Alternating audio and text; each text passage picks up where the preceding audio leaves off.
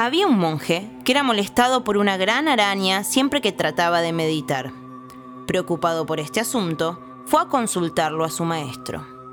Cada vez que medito, aparece esta enorme araña y no puedo librarme de ella, haga lo que haga.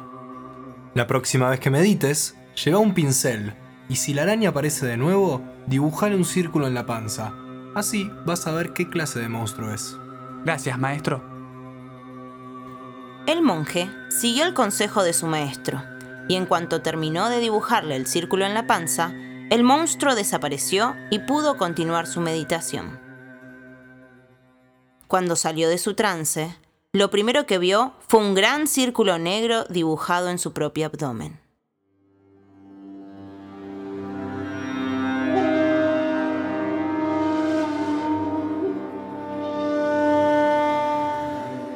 Psicoanálicen. Comentarios psicoanalíticos sobre enseñanzas del budismo zen.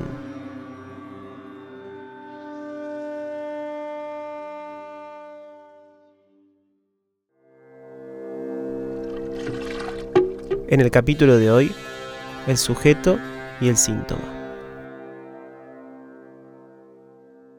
El monje se encuentra contrariado, perturbado, por la imagen de una araña que en pleno momento de meditación irrumpe en su escena desconcentrándolo. ¿No es acaso este monstruo una sublime metáfora del síntoma? Justamente, los síntomas se presentan al individuo como una molestia la cual debe llevar a cuestas en su vida. Un rasgo llamativo es que la araña no se encuentra presente todo el tiempo, sino que aparece en determinados momentos, pero su justa y medida presencia es suficiente para desmoronar la integridad del meditador. Además, dicha figura amenazante es percibida como una entidad externa y ajena al individuo, es decir, un agente invasor imposible de librarse dispuesto a dificultarle su camino hacia la iluminación. El monje no posee herramientas para poder enfrentarla y decide consultar a su maestro. Es muy interesante que el consejo que recibe no tiene nada que ver con combatir o destruir la araña para hacerla desaparecer, sino que simplemente apunta a descubrir quién es, su verdadera naturaleza. Como muestra la parábola, la inesperada conclusión devela que, al pintar la perturbadora presencia arácnida, se estaba pintando a sí mismo. Lombardi, un psicoanalista argentino, dice, hay en el síntoma algo que resiste a la particularización y que despunta ya en el comienzo del análisis como un cuerpo extraño que sin embargo concierne al sujeto íntimamente. En otras palabras, los síntomas son elementos del sujeto que poseen una profunda raíz inconsciente, la cual es percibida por el yo como un agente externo que nada tiene que ver con él. Por otro lado, este final sorpresivo devela que hay una lógica temporal en la parábola que no responde al pensamiento cronológico habitual, en el cual es sabido que hay un momento primero, después hay otro y así sucesivamente. Es decir, el, pensamiento y el tiempo cronológico en que nosotros habitualmente vivimos. Nos levantamos a la mañana, hacemos cosas, se hace de tarde, después se hace de noche y así comienza otro día. Muy por el contrario, la temporalidad planteada aquí es diferente, ya que el tiempo que funda y le da un sentido a toda la escena se encuentra al final y no al principio. Entonces, si uno sacara ese último momento, la trama sería completamente diferente. Por otro lado, el encuentro del monje con el círculo en su propio cuerpo es el que funciona como ordenador de toda la enseñanza. Entonces, este momento cronológicamente último es lógicamente primero, ya que es fundante de la verdad que teje la historia. Es decir, sin esta última escena, eh, la historia sería muy diferente eh, o no le podríamos encontrar el sentido que solamente lo tiene con esta última escena, con el círculo pintado sobre el abdomen del monje. El entender los tiempos de forma lógica está presente desde el comienzo del psicoanálisis, formulado en términos de Freud como Nastraglich o resignificación. Es decir, un tiempo segundo que le imprime a un tiempo primero un significado que al principio no tiene, revelándole así su verdadera naturaleza. En este sentido, el pensador esloveno Slavoj Žižek, al referirse al modo de entender la lógica temporal de los fenómenos psíquicos, sostiene, los síntomas son huellas sin sentido y su significado no se descubre excavando en la oculta profundidad del pensamiento, sino que se construye retroactivamente.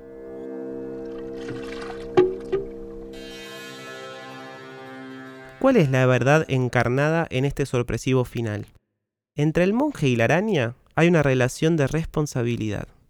Esta idea es crucial en el pensamiento psicoanalítico.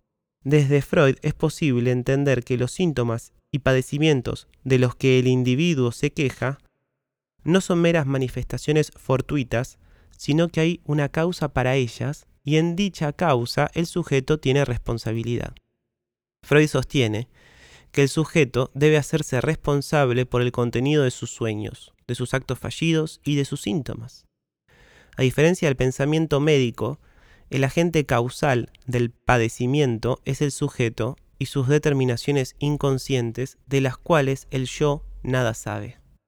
En uno de los historiales de pacientes de Freud, cuando eh, su paciente se estaba quejando de, de los de la miseria de su vida, él le pregunta, ¿qué tienes que ver tú en eso que te quejas?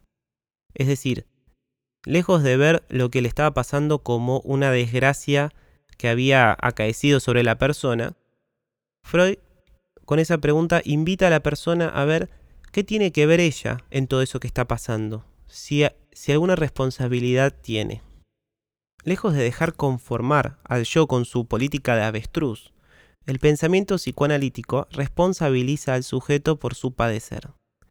Ahora bien, podría confundirse el concepto de responsable con el de culpable, ya que los dos en simple vista parecerían apuntar a señalar al individuo como aquel que debe ser juzgado o condenado por sus padecimientos, y que, por lo tanto, le corresponde una pena o castigo. Muy por el contrario, la responsabilidad proviene del latín respondere, aquel que puede responder. Es decir, responsabilizar al sujeto equivale a sostener que él es el único que puede dar una respuesta por aquello que se queja, ya que está implicado en su causa. Por lo tanto, esta lógica es completamente diferente a la de culpabilizar, ya que al entender al sujeto como responsable, se le devuelve una cuota de dignidad y determinación que no tendría lugar si se lo considerara como un mero agente pasivo que debe sufrir resignadamente. Es muy clara la experiencia del monje en este punto. El encuentro con el círculo en su propio cuerpo lo pone ante las puertas de la responsabilidad. Deja a la araña de estar enunciada como puro enigma sin saber su origen. Desde ese momento, el monje advierte que hay una causa para la presencia de la araña y que él es el responsable. La angustia invade tras ese encuentro, porque se enfrenta a un punto de desestructuración, de no integridad, el cual estaba velado. El eje imaginario pretende una unidad y síntesis completa y armónica, pero cuando un síntoma irrumpe e interpela al sujeto, a partir de una experiencia como esta, el yo se invade de angustia debido a que su integridad ficticia corre peligro. Ya que eso, el síntoma, que es percibido como un cuerpo extraño, le pertenece.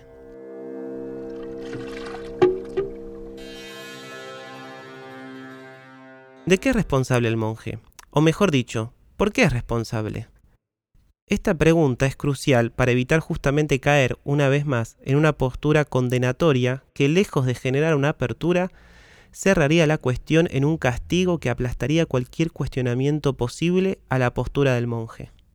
Colette Soler sostiene, un síntoma siempre es una objeción a la prescripción del discurso común, y los sujetos que traen los síntomas son sujetos que padecen de no lograr la conformidad, de no lograr ser como los demás, hacer lo que los demás hacen, obtener lo que los demás obtienen. Hay algo del sujeto que resiste que no se deja dominar ni someter al discurso común. El monje está determinado en su camino hacia la iluminación y dedica su vida a ello. Sin embargo, un síntoma lo irrumpe. ¿No es llamativo que la araña aparezca justo en los momentos en que está meditando? Si esta presencia irrumpiera en cualquier otro momento, mientras come, se baña o duerme, ¿no sería la cuestión completamente diferente? Es decir, la araña aparece en los momentos más importantes de su camino para conseguir lo que quiere. Hay una parte del monje que no logra ser atrapada por su determinación yoica de conseguir la iluminación y desconocerla a esta parte es lo que la convierte en una presencia disruptiva y sobre todo externa. Como plantea Lacan, el deseo es aquella parte del sujeto que no puede ser atrapada por la demanda del lenguaje y que, por lo tanto, es el elemento más singular. El yo nada quiere saber sobre esta disidencia al discurso común y por ello hace síntoma. En este punto está la verdadera responsabilidad, ya que uno solo es responsable de haber cedido en su deseo. El encuentro con su propio círculo lo deja a las puertas de la responsabilidad sobre su propio deseo, que está más allá de su anhelo de alcanzar la iluminación como monje budista. En otras palabras, de lo que aquí se trata no es de entender la enseñanza limitándonos solo a la figura del monje, sino de ver más allá de esos parámetros imaginarios para contemplar al sujeto del inconsciente que no se rige por ideales, sino por deseo. Es por ello que al final el síntoma deja de estar formulado como una incógnita perturbadora para ser marca en el sujeto. Tal es la riqueza de esta enseñanza.